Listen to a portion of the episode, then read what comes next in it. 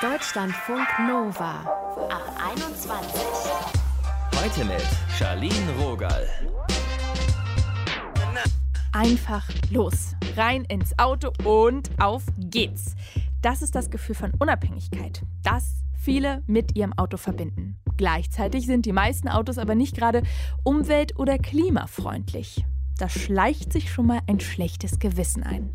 Oder, das klären wir heute, mit einem Professor für Nachhaltigkeit und auch mit dabei Jule.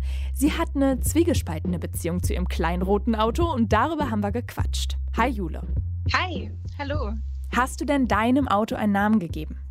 Nein. das könnte jetzt wirklich eigentlich sehr romantisch sein, aber ich habe leider keinen Namen für mein Auto. Und obwohl dein Auto dann einfach nur Auto heißt, hat es ja trotzdem eine besondere Bedeutung für dich. Warum? Ja, absolut. Ich habe mein Auto ausgebaut und es ist sehr, sehr klein und jetzt kann ich damit einfach überall hinfahren, wo ich möchte und drin schlafen. Und es ermöglicht mir sehr viel, weil ich hier auch in einem kleinen Dorf wohne und ich ohne das Auto eigentlich gar nicht so wirklich rauskommen könnte. Eigentlich baut man ja sonst, wenn man denn möchte, so einen Van aus und du hast ja wirklich ein kleines Auto. Wie passt denn du da rein? Wie muss ich mir das vorstellen? ja, also ich glaube, ich habe auch einfach Glück, dass ich nicht ganz so groß bin. Wie groß also bist du? Ich bin 1,63 und ich passe auch nicht wirklich ganz rein. Also ich habe ähm, ich habe mir es so ausgebaut, dass ich diagonal liegen kann mit angewinkelten Beinen und wenn ich sie ausstrecke, muss ich sie irgendwie so zwischen den Sitzen okay. umwickeln. Wie viel Freiheit und wie viel Unabhängigkeitsgefühl gibt dir das? Ich finde es schon kreativ. ja, ehrlich gesagt, extrem viel. Also wirklich extrem viel. Ähm, ich passe da perfekt rein mit meinem Hund. Ich meine, es ist jetzt nicht so super bequem wie in meinem Bett zu Hause, aber es reicht auf jeden Fall für mich und ja, es passt und ich kann es auch ganz schnell wieder zum normalen Auto umbauen. Es dauert fünf Minuten. Ich kann das Brett einfach rausnehmen und ja, das heißt, es ist super flexibel für mich. Es ist mega. Was ja. haben andere dazu gesagt? Du hast einen Knall. Also, das kam von allen Seiten. Meine komplette Familie hat sich nur in den Kopf gepackt und meinte nur, oh, du wieder, das kannst du doch nicht machen. Die haben, ich habe das schon mal die Idee und alle haben mir gesagt, ah nee, vergiss es. Kauf dir ein Dachzelt, aber das war auch, es war mir zu teuer. Und ja, dann habe ich es einfach an einem Morgen gemacht. Also, es war jetzt auch kein, nicht, nicht lang geplant. Ich bin einfach an einem Morgen in den Baumarkt und habe das dann in drei Stunden gemacht. Für dich hat sich das ja voll gelohnt, dass du so durchgezogen hast, denn du hast auch dein ich sag jetzt mal, Minivan live schon getestet? Wo warst du so? Ähm, ich war bis jetzt im Garten meiner Oma. Na, immerhin. ja, und im Thüringer Wald. Ähm, ja, ein verlängertes Wochenende.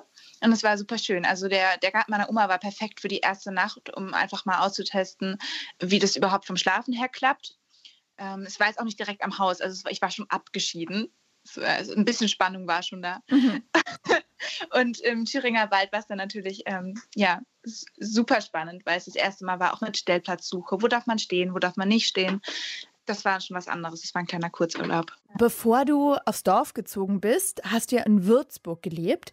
Hast du da mal in der Stadt so nachgedacht, dein Auto vielleicht abzuschaffen? Ja, super oft. Ja, es war mir einfach zur Umwelt schädlich.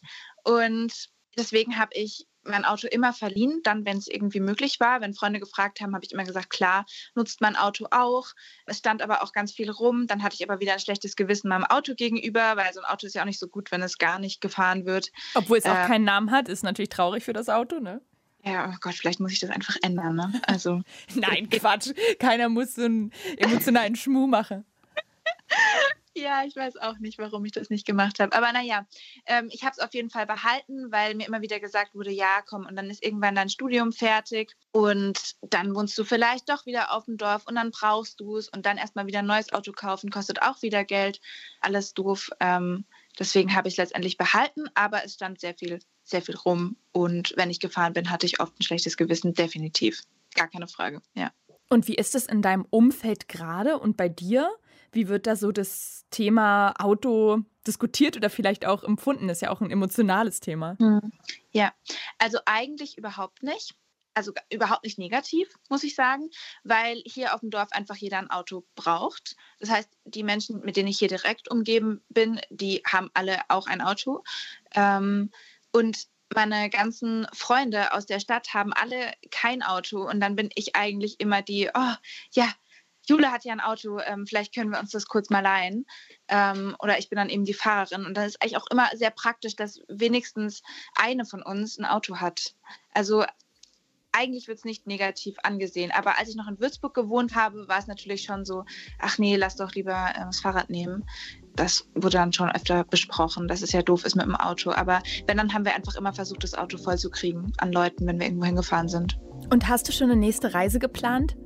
Ja, habe ich, ehrlich gesagt. Und zwar nach Spanien. Mit deinem Auto ja. ohne Namen? Genau, mit meinem Auto ohne Namen. Das wird sehr spannend. Ich bin auch, äh, ich weiß noch gar nicht, wie es werden wird. ich finde es gut. Lass es einfach auf dich zukommen. Genau, es wird spontan. Es, mal sehen. Ich, ich weiß noch nichts. Ich fahre einfach los. Dafür war es ja auch gedacht. Mach das, Jude. Und danke, dass du mit uns gesprochen hast. Ja, ich fand es sehr schön. Vielen Dank, dass ich da sein durfte.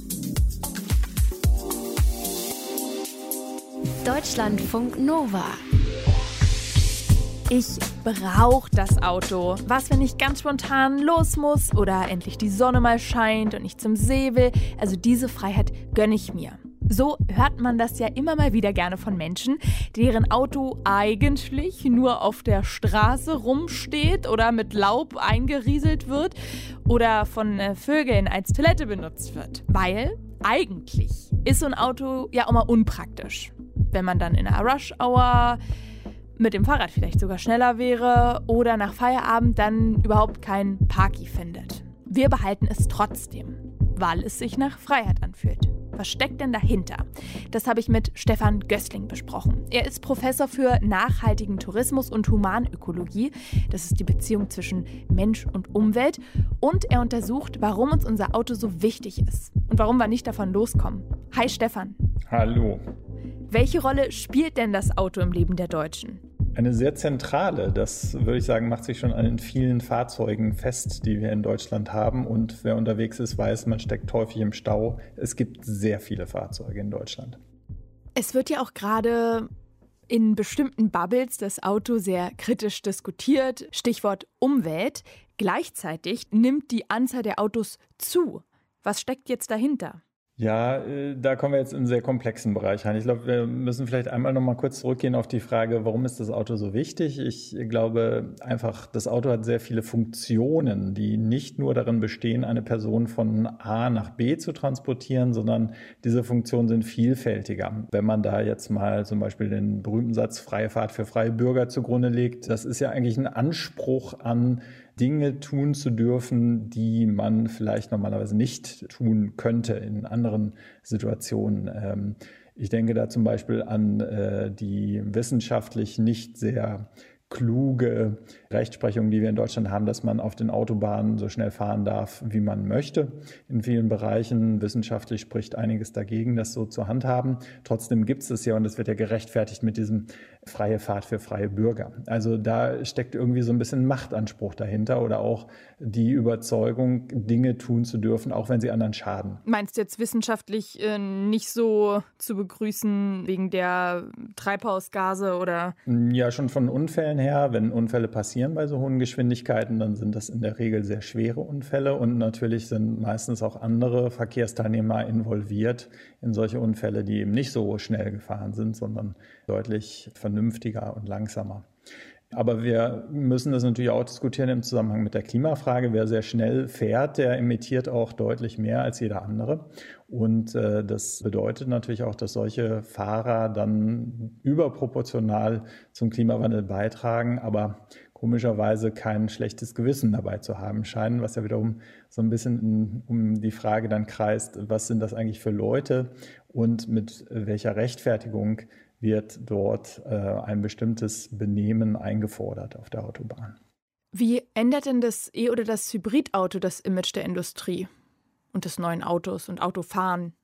Mm, das Image äh, ändert sich vermutlich mit dem Hybridauto wenig. Ähm, wir haben zwar einige Versuche, auch das Auto jetzt Umwelt zu greenwashen, also dem Auto ein grünes Mäntelchen umzuhängen, äh, aber ich glaube, den meisten ist klar, dass das Auto ein Umweltproblem darstellt, eben weil es Fläche braucht, weil es große Ressourcen zur Herstellung äh, benötigt und äh, weil eben auch der Energieverbrauch sehr hoch bleiben wird, selbst wenn wir mit solchen Hybridautos fahren oder Elektromobilität nutzen. Es gibt ja auch so Carsharing-Optionen und trotzdem scheint es ja so, dass vielen so ein geliehenes Auto dann doch nicht reicht. Woher kommt das? Ich glaube, dass ein Grund, warum wir es so schwer haben, diese Autobindungen aufzuheben, ist eben diese hohe Intimität, die man mit dem Auto verbindet, also die sich schon früh aufbauen kann. Ähm, also ich denke, jeder kennt Personen, die zum Beispiel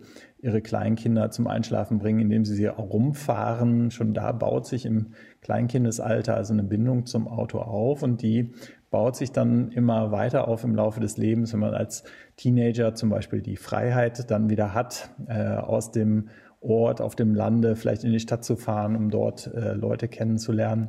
Das sind äh, alles Funktionen des Autos, die dazu führen, dass wir am Ende des Prozesses eine Partnerschaft eigentlich haben zwischen dem Fahrer und dem Auto, so eine Art Co-Identität, wo man sich also mit dem Auto sehr eng identifiziert und deswegen auch einen eigenen Wagen haben möchte, den man nicht mit anderen teilen muss.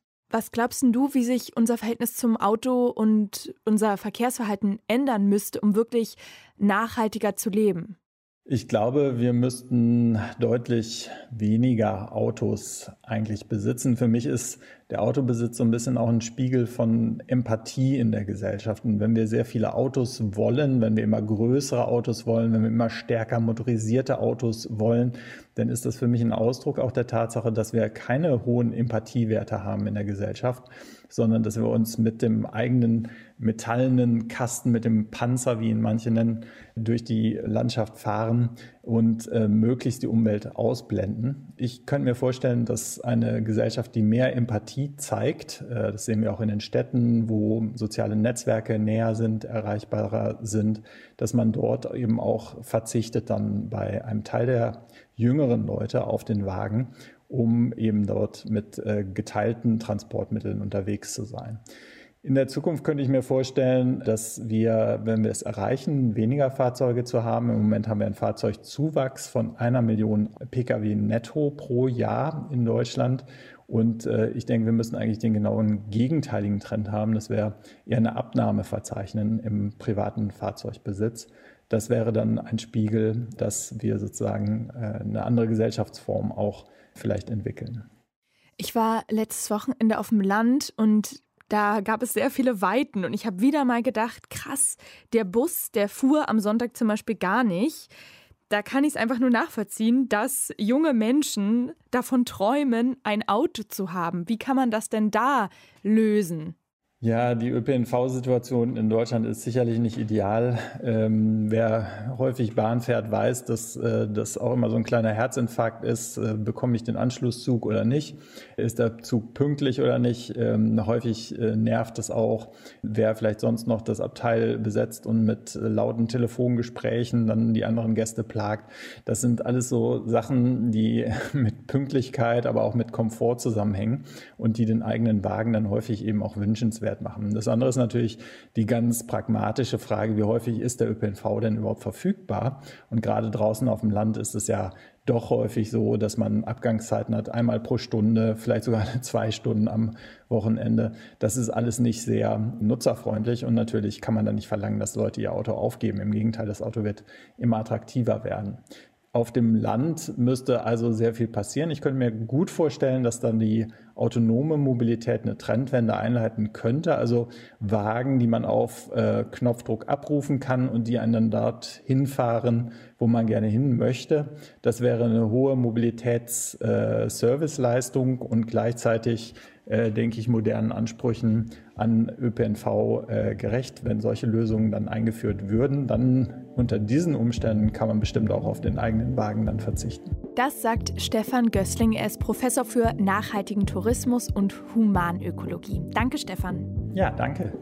Freiheitsgefühl, was unser Auto uns bedeutet. Darum ging es heute. Und wie herrlich kann dieses Gefühl sein, wenn man wirklich endlich seinen Führerschein hat diese Prüfung. Die kann aber auch sehr nervenaufreibend sein. Und in unserem Quiz geht es heute um euch, und um euer Gehirn. Wie immer. Es geht darum, dass ihr mal schätzen sollt, in welchem Bundesland die meisten Menschen durch die Prüfung rasseln. A. In Berlin, B. in Brandenburg oder C. in Hamburg. A ist richtig. In Berlin liegt die Durchfallquote 2020, wurde das gemessen, bei 42,4 Prozent. Die wenigsten Menschen, die rasseln übrigens in Schleswig-Holstein durch. Ich kriege immer noch so ein bisschen unteren Rückenschmerz, wenn ich an meine Prüfung denke. Aber jetzt erstmal durchatmen. Es ist ja schon ein paar Jahre her. Ich habe es ja überstanden. Mein Name ist Charlene Rogal. Ich sage jetzt Tschüss und falls ihr gerade für die Prüfung büffelt, ihr schafft das. Bis zum nächsten Mal.